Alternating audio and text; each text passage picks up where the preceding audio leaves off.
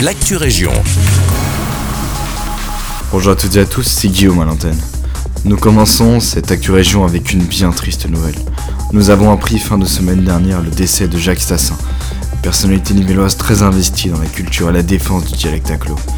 Jacques Stassin était comédien, chanteur et metteur en scène. Il a d'ailleurs été président du Cercle Royal Nouvelle-Gavotte de 1982 à 2006.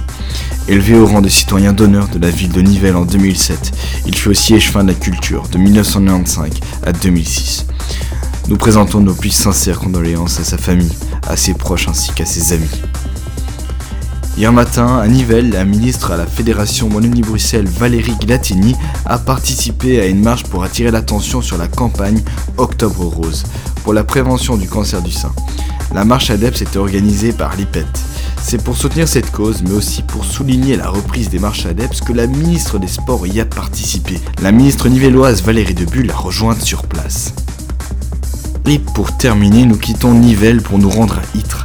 La commune organise tous les premiers jeudis du mois un marché artisanal dans la salle polyvalente de Virginal.